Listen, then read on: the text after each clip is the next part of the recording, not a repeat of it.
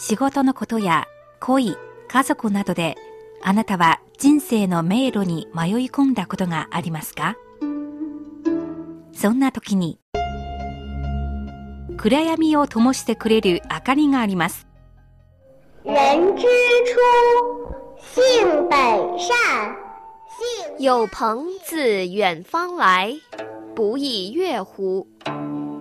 人不知而不愠，不亦天行健，君子以自强不息。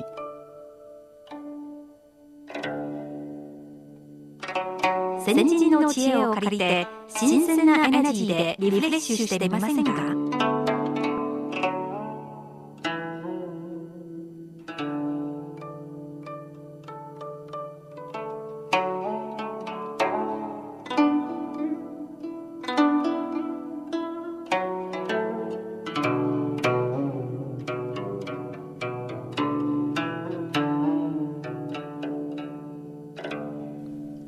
ハオ、いかがお過ごしでしょうか？しおりです。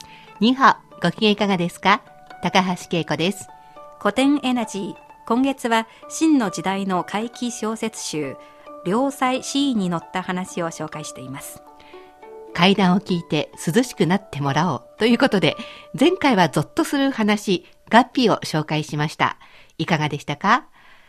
私は自分で読んでいて怖くてゾッとしましたけど、皆さんも涼しくなったでしょうか？いかがでしたか？今回は怖くない話、狐が美人に化けて恩返しをした話、小翠、小水をご紹介します。小水は狐美人の名前です。原文はちょっと長いので半分くらい短縮しました。語り手はやはり高橋さんでよろしくお願いします。昔、中国の南の方に王大城という人がいました。まだ小さかった頃のある日の昼、ベッドで寝ていた時、空が曇って暗くなり、大きな雷が鳴り出しました。この時に一匹の狐が部屋に入ってきてベッドの下に隠れました。しばらく経って雨が止みました。そしてベッドの下にいた狐はすぐ出て行きました。数年後、この王大城は、科挙試験に合格し、事業という官職に昇進しました。そして王は結婚し、元宝という子供を授かりました。でもこの子はひどい馬鹿で、16歳になっても自分が男なのか女なのかもわからないくらいでした。地元ではそんな王の家と縁組しようとする者はいませんでした。王はとても悩んでいました。ちょうどその時、一人の女が少女を連れて王の家を訪ね、その少女を元宝の妻にしてくれと言いました。少女は仙女のようにとても美しいのです。王太女夫妻は喜んで名前を聞きました。女は自分たちの名字は具。少女の名前は小水で、年齢は16歳だと言いました。王夫妻は一軒の家を建ててやり、元宝と小水を結婚させました。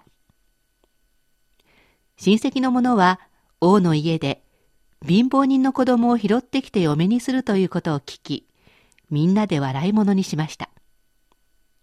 しかし、小水の美しい姿を見て皆驚き、もう誰も何も言わなくなりました。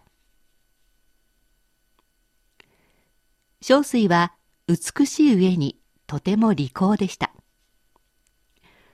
王夫妻も小水を可愛がりました。でも、こんなにいい嫁がバカ息子に愛想をつかさないか心配しました。しかし、小水はよく笑い、原宝を嫌うようなことはありませんでした。小水はいたずらやゲームが大好きで、マリを作って原宝や下女たちと一緒に蹴りました。蹴った玉を元宝に拾わせました。ある日、王がちょうどそこを通りかかりました。マリがポーンと音を立てて飛んでいき、いきなり王の顔に当たりました。元宝はそれでもまだ走ってきて、そのマリを拾おうとしました。王はひどく怒りました。そして息子に石を投げつけました。元宝は地面に伏せて大声で泣き出しました。王はそのことを夫人に告げました。夫人は小水の部屋に行って小水を責めました。でも小水はただ首を垂れて笑っているだけです。いたずらは続きます。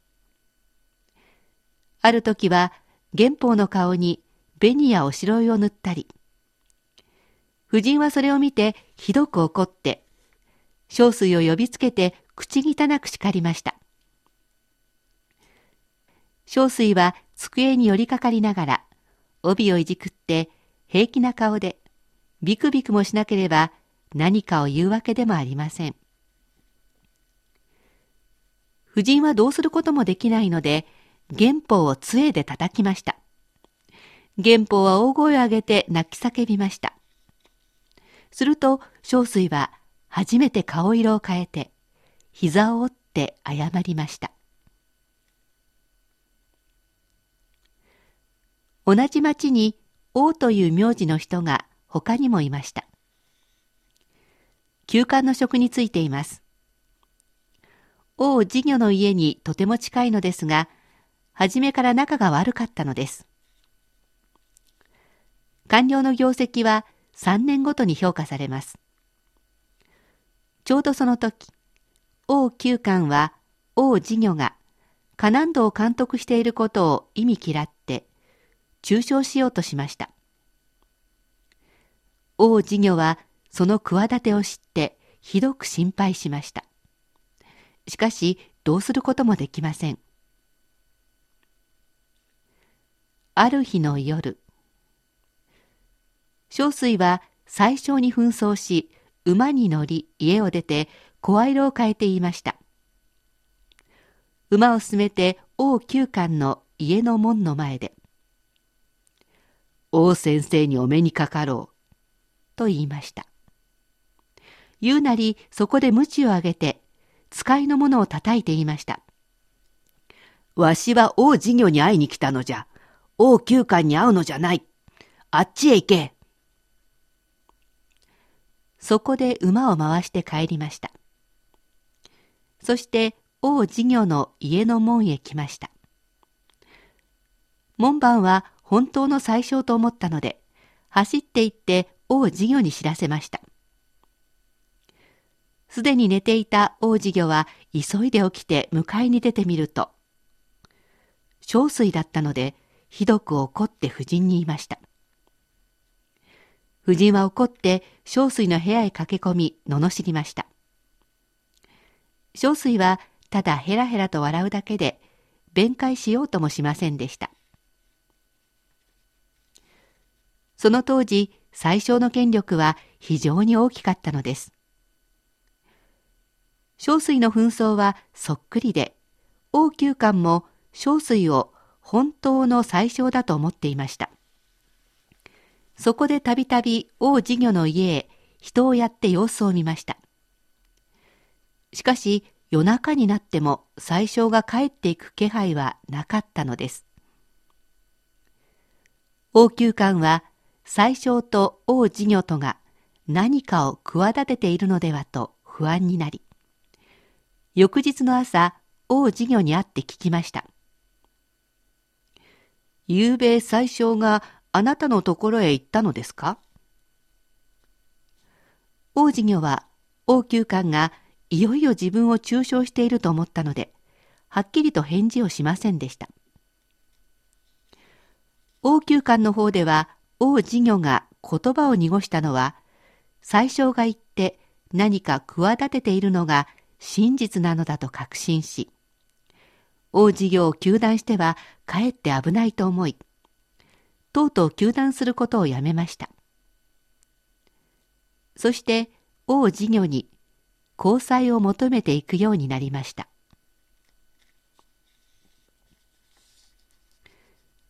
その後、何度も小水のいたずらで、王事業一家は窮地に立ったり、また救われたこともありました。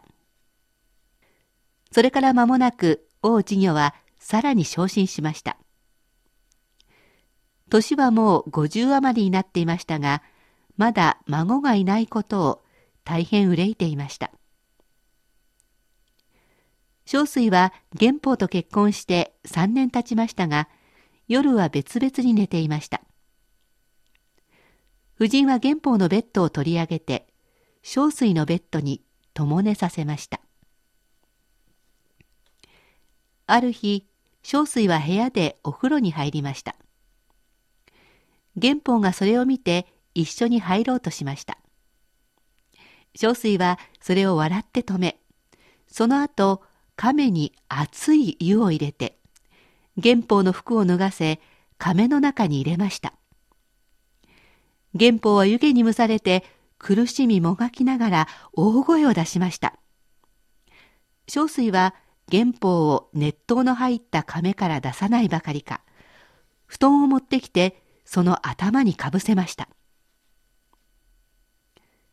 間もなく元宝は何も言わなくなりました。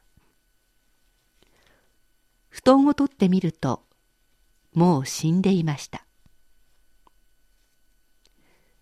小水は何事もなかったかのように笑いながら元宝の屍を引き上げて床の上に置き体をすっかり拭いて乾かし布団をかけました。夫人は元宝が死んだのを聞いて、泣き叫びながら入ってきて罵りました。気が狂ったのかなぜ私の子供を殺した？小水は笑っていました。こんな馬鹿な子供はいない方がいいじゃありませんか。夫人はますます怒って自分の頭を小水の顔にくっつけました。そうしているうちに、元宝は、かすかに息を吹き返したのです。そして家の人をじっと見てこう言いました。私はこれまでのことを思うと、すべて夢のようです。どうしたのでしょう？健常者になった元宝と小水はとても仲の良い夫婦になりましたそれから一年余りして小水はうっかり玉の亀を落として割ってしまいました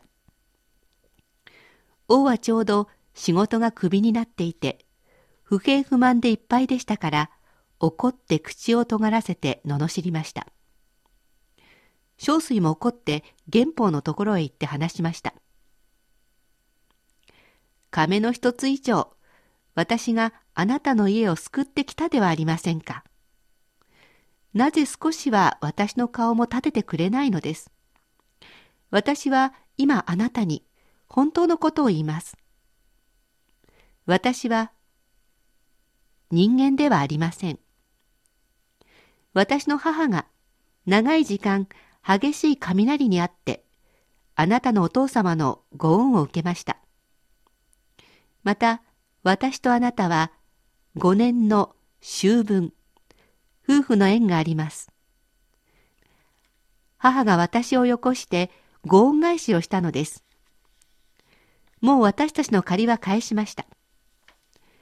私がこれまで罵られ、恥ずかしめられても出ていかなかったのは、5年間という夫婦の縁がまだ残っていたからです。でもこうなってはもう少しもここにいることはできません。小水はツンとして出て行きました。元宝は驚いて追いかけましたが、もう姿は見えなくなっていました。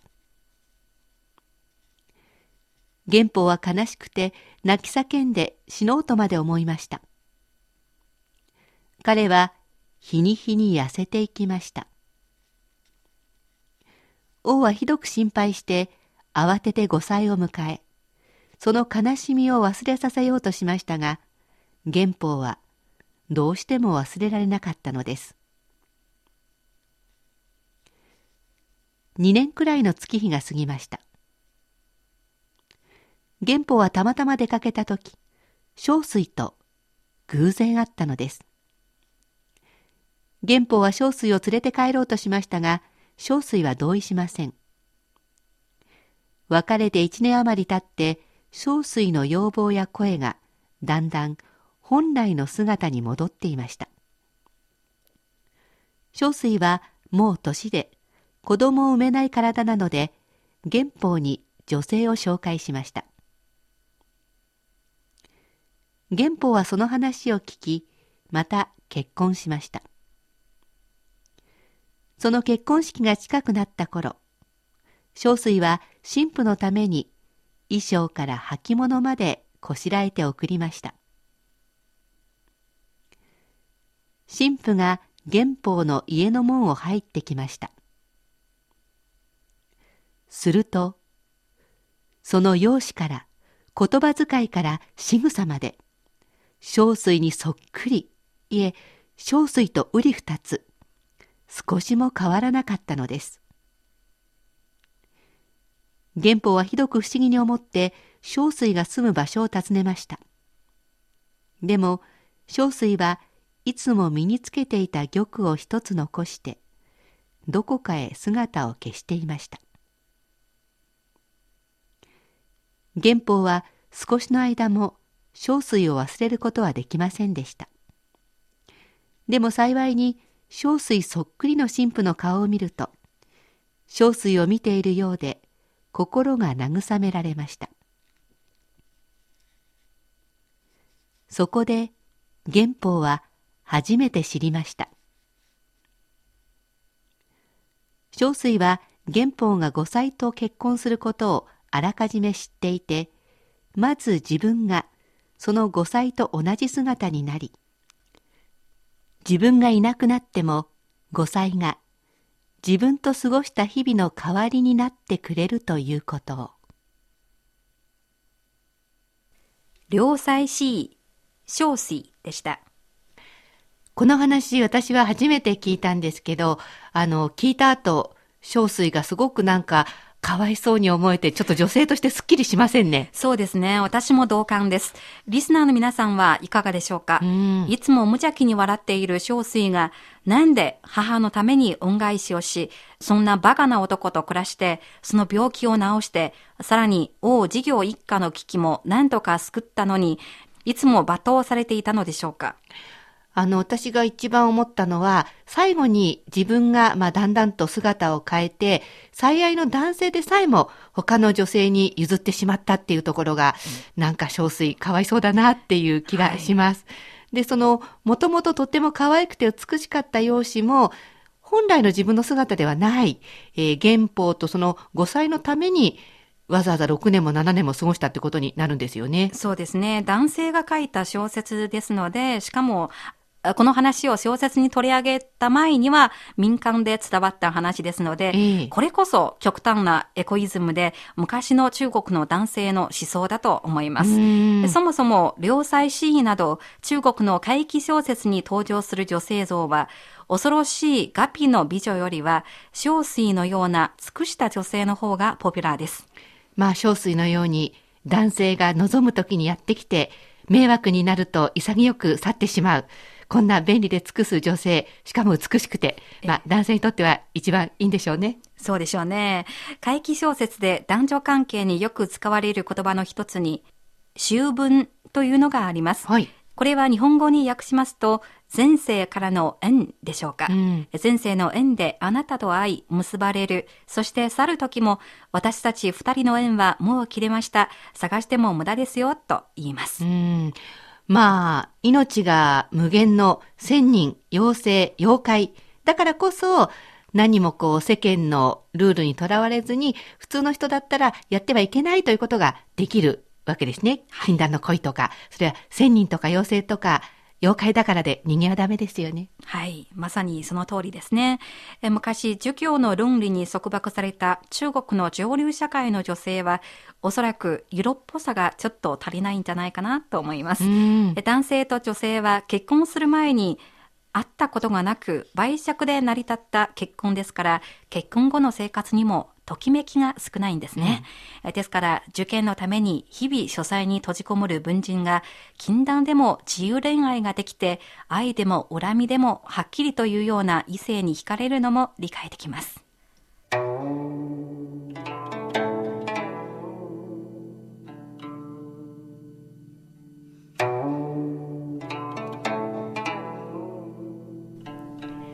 古典エナジー。今日はそんな無邪気で可愛い狐の美女の話、良妻 C の小説、小水をご紹介しました。この番組をお聞きになって何かご意見、ご感想がありましたら、ページの書き込み欄にコメントしてくださいね。お待ちしています。それでは次回またお会いしましょう。ごきげんよう。